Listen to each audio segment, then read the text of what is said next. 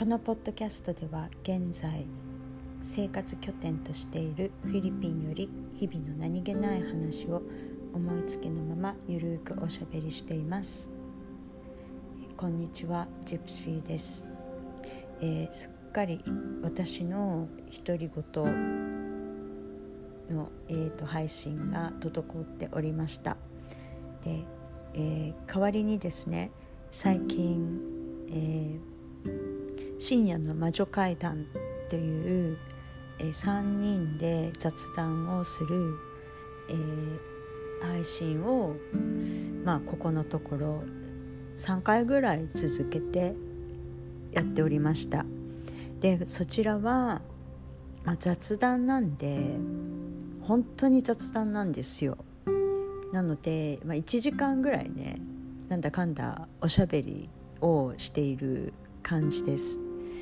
まあえーと、トピックは、まあ、どっちかっていうとこうちょっとスピリチュアル系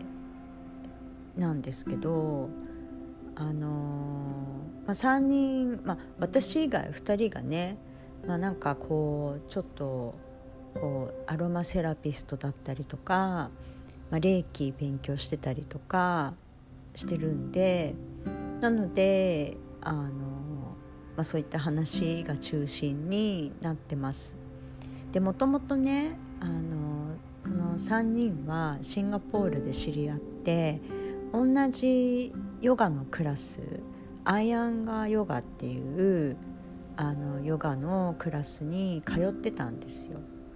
まあ私がね2人に紹介したんですけど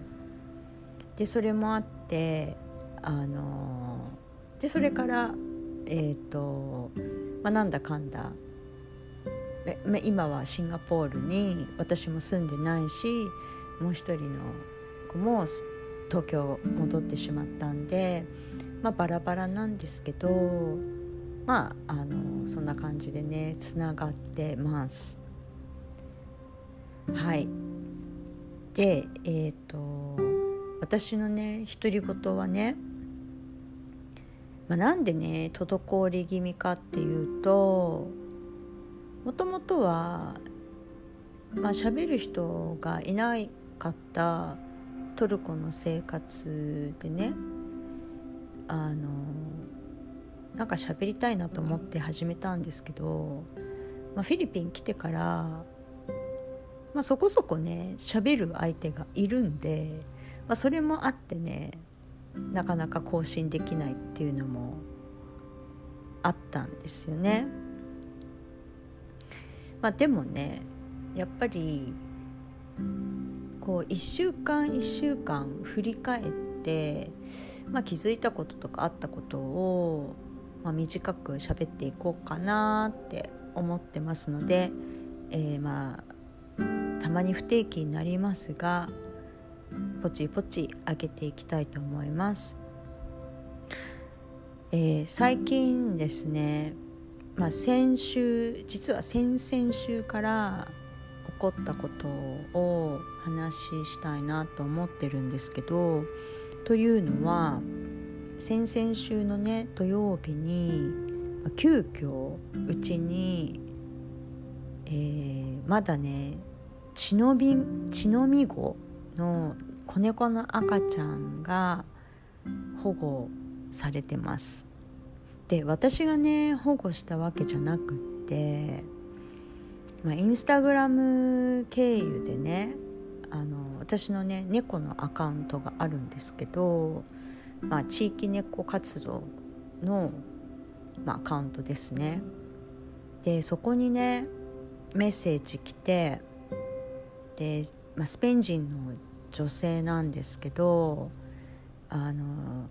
子猫がね、まあ、その彼女の家のそばにいて1匹だけしかいないからあのヘルプしてもらいたいって来てたんですよ。だけど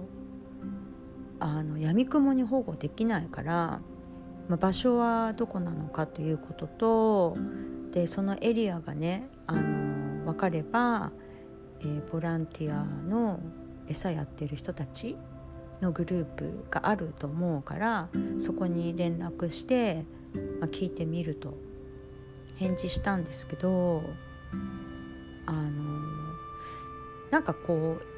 うはっきりした詳細があの分からなくてその彼女からのメッセージだとね。あの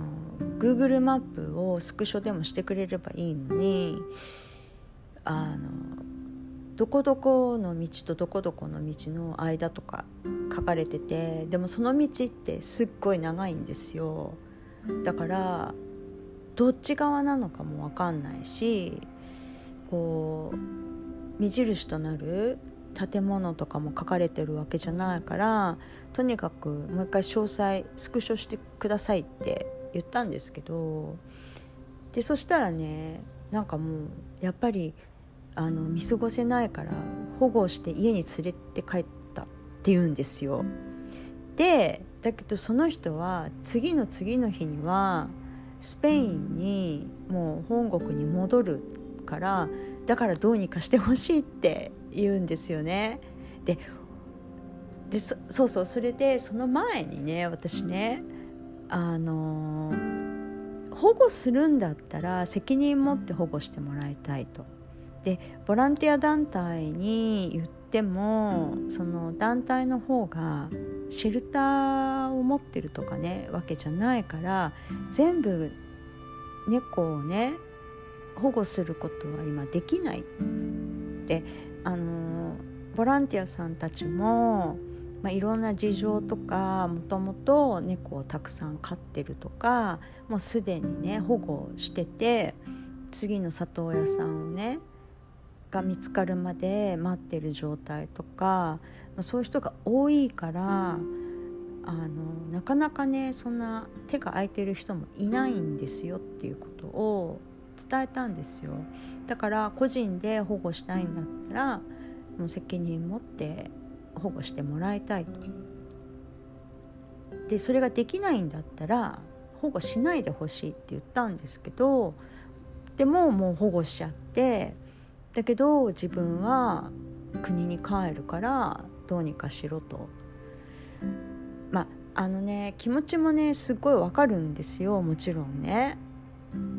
もうこんなすっごいちっちゃい子猫の写真が送られてきてもうどう見てもまだ生後多分12週間とかでおそらく歯も生えてない。だからミルクをねあげなければ多分いけないという。でお母さん猫があのいないみたいだし兄弟もいないみたいだからということはあのまあほっといてたらね多分23日で死んじゃうかもしれないっていう感じなのでもうわかるんですもちろんね。でまあそんなんでですねで私もね、まあ、それでじゃあもう元に戻してくださいっても言えなくってで仕方がないからじゃあうちにちょっと持ってきてくださいって言ってでその持ってくるまでの間に必要なものは、まあ、ちょっと用意しに行かなきゃいけないので買い物しに行かなきゃいけないからちょっと時間くれと言って、まあ、慌てて、えーまあ、用意しました。あのまあ、他のね人からちょっと借りれるものは借りたりとかしたんですけどでまあ来たんですよ。もう本当にね小さくって体重が 200g もないですよね。だから、まあ、ずっとそうですね。34時間ごとにミルクをあげないといけなくって。でおしっことかのね排泄もやってあげなきゃいけないんですよ。自分でまだできないから。もうねこの1週間ちょいもうずっとまあ3時間はきついから 4時間おきに、まあ、やってるわけなんですよ。うん、でボランティアのね代表の方にも連絡してで、まあ、ちょっとこういう状態なんだけどって言ったら実はその代表の方にもそのスペイン人の人から連絡あったみたいでだけど代表の方はあえて対応しなかったんですよ。というのはやっぱりあのその対応できる人がいないあのその血のみ子をねケアできる余裕のある人が今どこもないからだから対応ちょっとあえてしなかったんだけどあでも対応してくれたんだって言っててうんでも本当そうだよね。私もねその今の状況知ってるから誰も対応できないんですよ。本当に。だからねあのやっぱりねかわいそうっていう感情だけでねもうやっぱ救えないものは救えないんですよ。でそこの部分をねある程度割り切ってあのその地域猫活動をしてるわけなんですけどで私ねあのそこの話をすると、まあ、いろんな人から「いや偉いよね」とか「なかなかそんなことできない」とか言われるんですけど別に偉くも何ともなくってあ、うんまあ、保護できないからあ、まあ、その責任持てないから保護しないっていうのも本当にそれは正解でもあると思うんですよ。保護したしてケアできるから偉いとかすごいですねとかでもないしあえて手を出さないっていうのも一つの正解の方法だと私は思ってます。うん、なのでなんだろうね難しいよねでももし、まあ、このままほっといて死んでしまうとかね全然あると思うし、まあ、実際あるんですよ。あのまあ、最近も、まあ、子猫がねあの餌やいつもやってる人たちが認識してない猫が、まあ、多分捨てられたんでしょうね。いてでもちろんあの保護できないから、まあ、ちょっとやっぱり一日様子見てってなったらやっぱりもう次の日には、まあ、あのちょっともう命がダメだったっていうのあります。もう全然あります。でももう本当にどうしようもないことなんですよね、まあ、とにかくねあの捨てるのはもう本当犯罪なんで人間の手でね。もう本当それはやめてほしいって思うのとあと虚勢とか避妊手術してないオーナーさんはもう本当させてください。あの本当どんどんどんどん生まれちゃうんででそれで飼いきれなくって、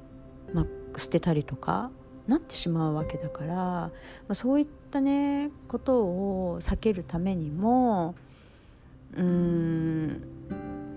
まあ、避妊手術虚勢手術はお金がかかってもするようにしてもらいたいと思います。